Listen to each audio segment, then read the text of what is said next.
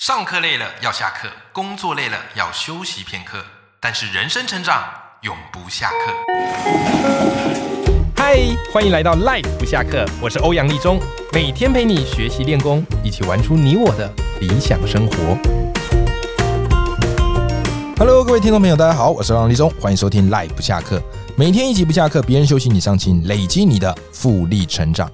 那么我们今天这一集斜杠通识课一样邀请到我们的大来宾啊，就是阅读传教士宋怡慧老师，好来跟我们分享他的新书，叫做《用书打怪》。Hello，怡慧学姐。嗨，立中，听众朋友，大家好。嘿，哎，你知道今天啊找一慧学姐来，我特别兴奋，因为每一集的这个来宾的风格取向都不一样啊，所以我准备的这些方式也不一样。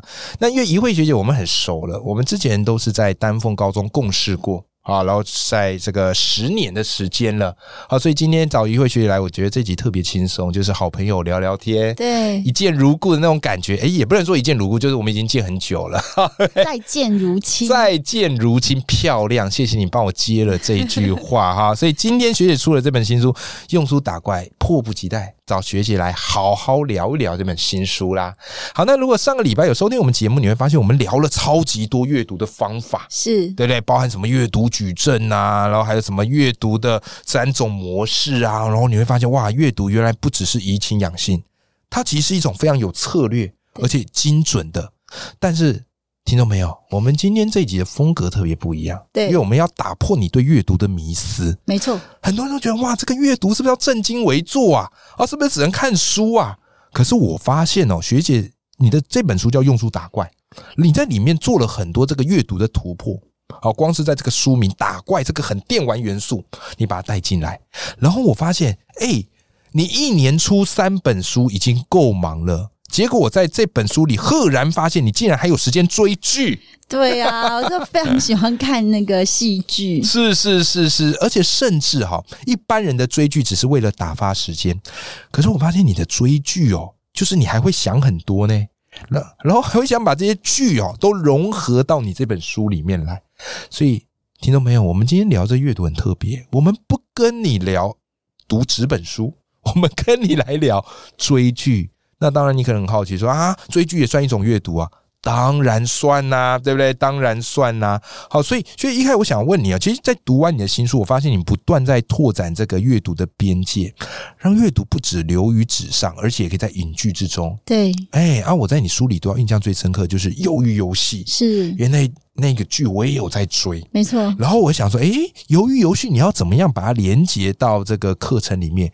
结果你做一个很漂亮的转换呐、你说把鱿鱼游游戏啊连接到诸子百家当中的墨子，对，没错，就是这个讲求兼爱非攻的墨子。学姐来跟大家聊一聊，你是怎么去连接的，好吗？因为我觉得其实呃，看了这一出戏，我是会一直想到社会底层的人。对，嗯他哎、怎么学姐，我们这样好吧？因为听众朋友，我怕他有些没看过鱿鱼游戏，对他可能想说，哎、是不是那个夜市啊卖烤鱿鱼？啊 所以你有可以跟大家简单的分享一下鱿鱼游戏在演什么吗？它其实是很有趣，就是嗯命运的重拳啦、哎它从来不会因为你是谁，然后不对对你下手。有时候我们会觉得说，应该是呃那个强者才有办法去迎接生命的重击，结果没想到不是，连弱者呢，他也不断的被呼 巴掌。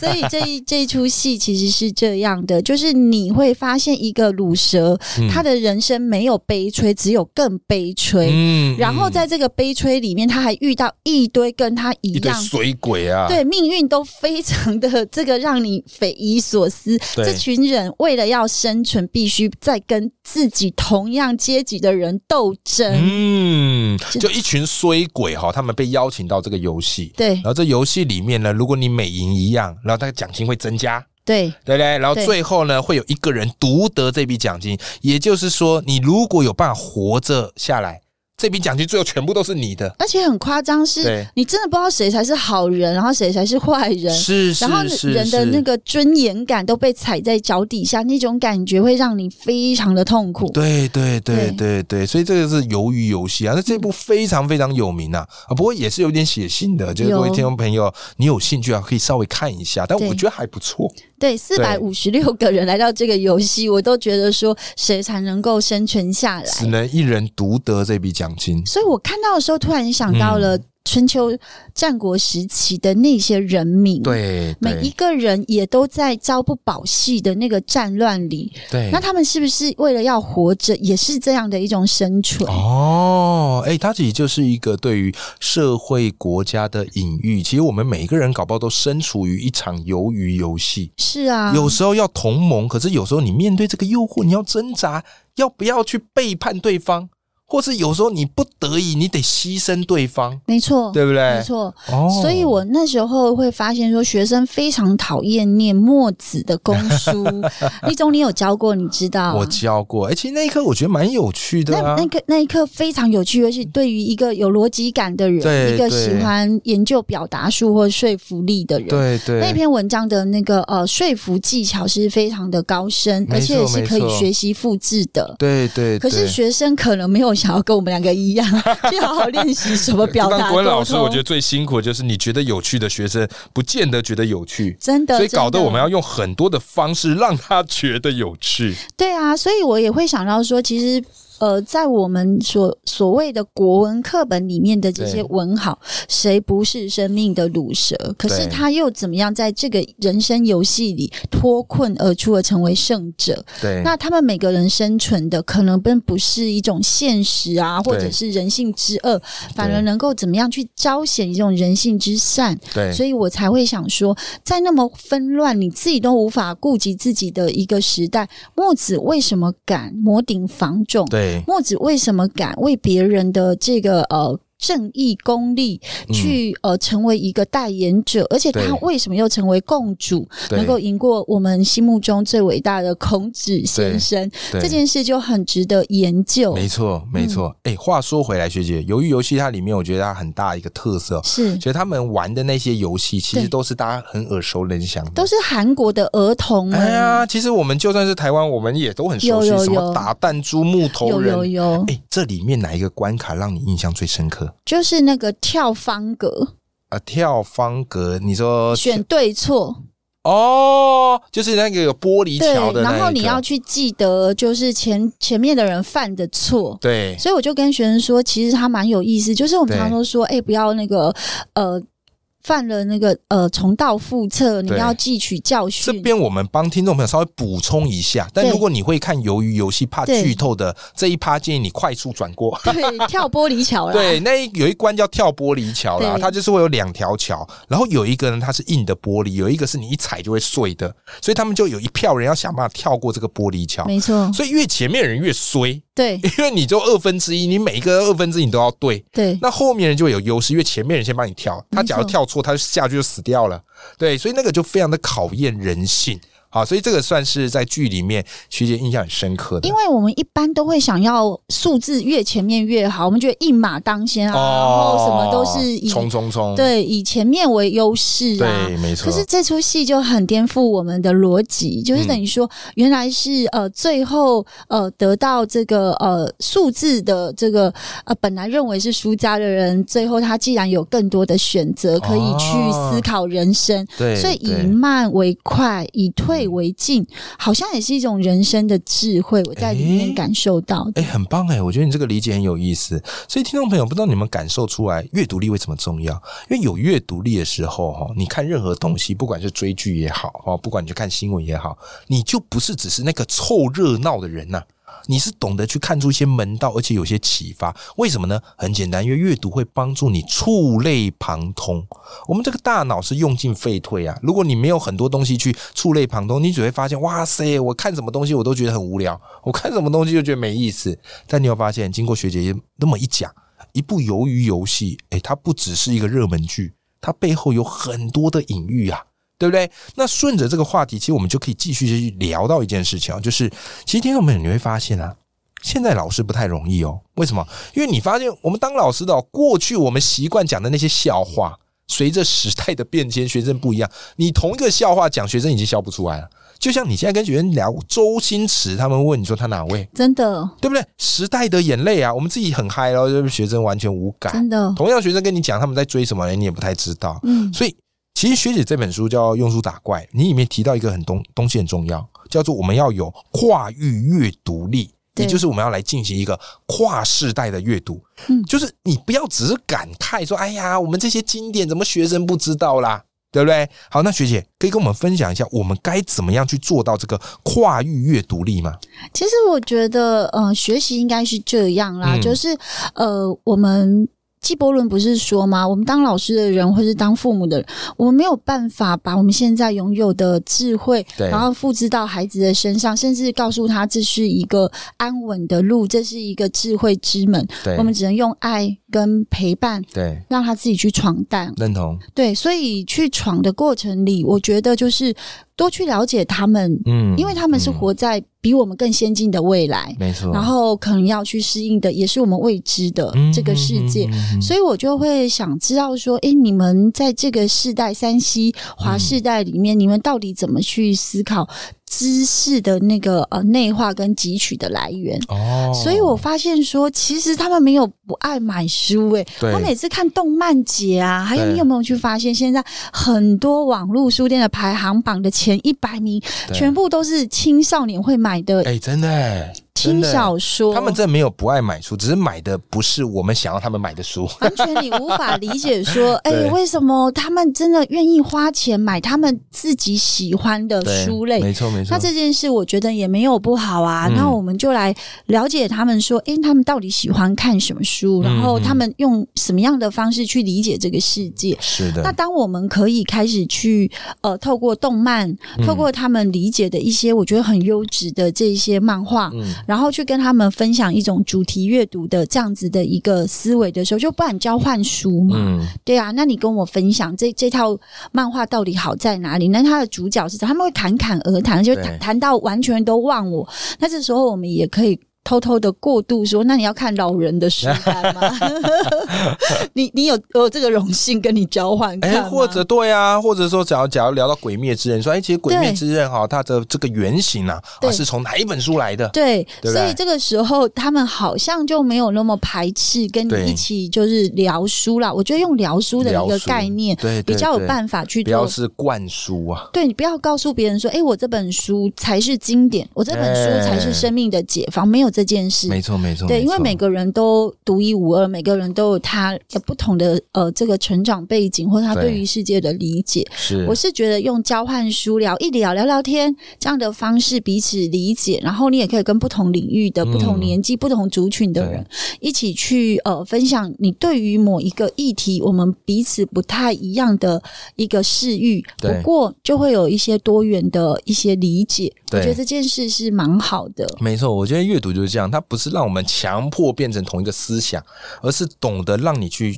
这个包容哦，或者是接纳更多不同的多元思想。那其实你会发现一件事哦，就是好书是读不完的，真的、哦。同样的，好剧也是追不完的。我们今天把这个阅读的领域开拓了。好，不只是看书，以后你也可以理怎么样嘞？啊，这个怎么呃理直的去追剧了。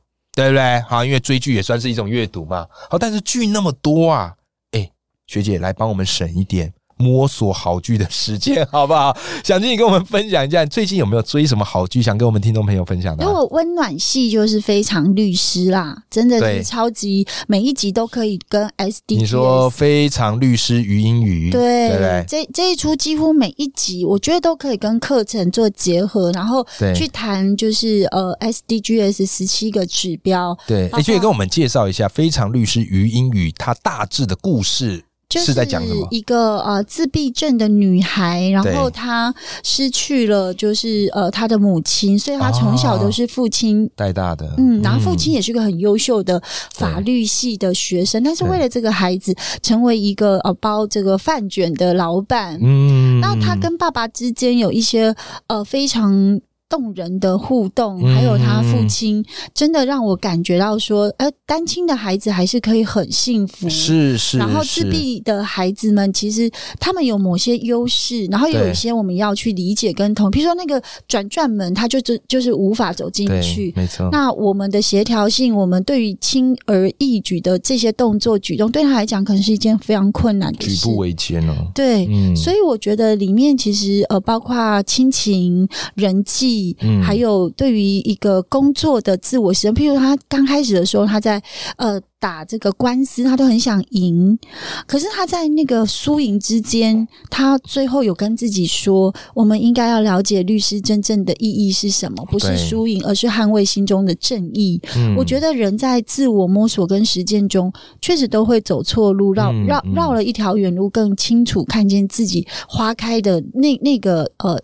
盛景会是什么样的一个风貌？对，那还有一个比较吊诡的，就是我又看了那个《毒枭圣徒》。等一下，你刚刚推荐这个是非常温暖的，算我觉得算喜剧啦，对对对啊，这个非常律师云雨啊，这一部真的是大推。然后看完之后，你会对于律师，还有以及里面的法庭攻防有一些完全不一样的认识。我觉得韩国在处理这种职人剧是很厉害的，很厉害。对，但是你接下来讲的这一部。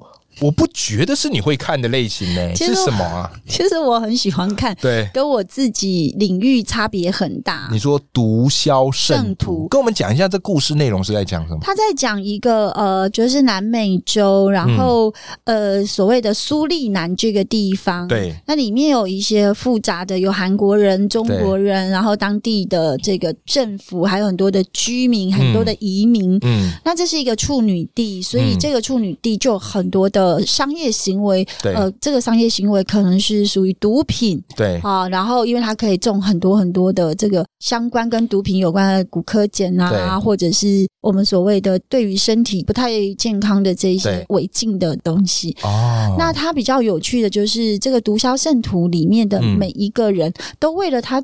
自己的生活想要努力的脱困，嗯，可是都陷入了一个骗局中的骗局，嗯，所以我觉得那个人性的呃自我探问，还有你遇到这个呃你以为是人生的光明，结果他是把你推到人生低谷黑暗的一个起点，嗯，你要怎么去转换，然后还存有善意？哇，这出这出戏处理哦的非常的细腻，是，还有他把很多角色，你以为他是正面人物，结果他可能是反。派，哦那他可能是反派，可是你最后会发现他其实不是反派耶、欸，他其实是一个呃正义的一个捍卫者。这这件事也藏得非常好，那个逻辑线我觉得是很很有趣，而且非常紧凑，跟非常的让你没有办法就是停下来的那种 那种编剧的一种呃非常细腻的处理，也是让我很钦佩。现在很多的韩嗯剧的编剧是一个很棒的、嗯、在处理这个人性的。善恶哦，都不是用非黑即白的，没有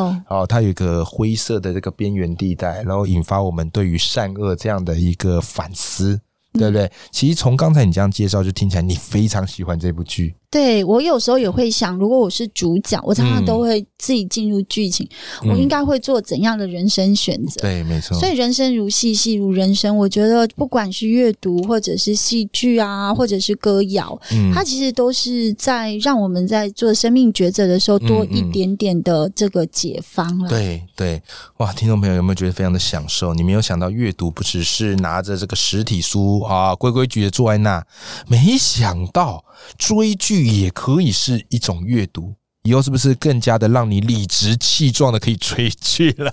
但比较不一样就是，我们除完追完剧哦，凑凑热闹之外，我们也不妨像是一位学姐这样子，多去想一层啊，把它跟我们的人生去触类旁通一下。我相信这样的一个阅读视野会变得更精彩。